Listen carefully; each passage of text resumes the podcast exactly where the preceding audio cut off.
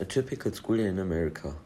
The school day begins at 8 a.m. with a morning message from the principal and a pledge of allegiance.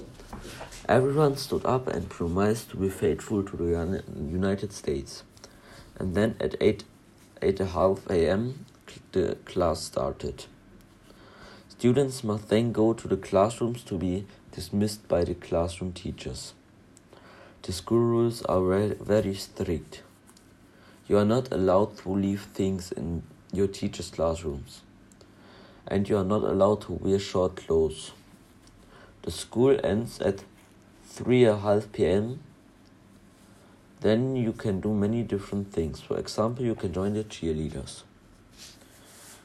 A typical school day in Germany. The classes begin at 8 am. I have to go in my classroom and wait for the teachers to come to me. Then I always have a double lesson and then a break. During the break, I can do many different things, like play soccer or play table tennis.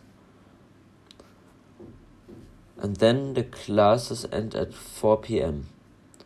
After class, I can participate in the different courses if I want. For example, the art course.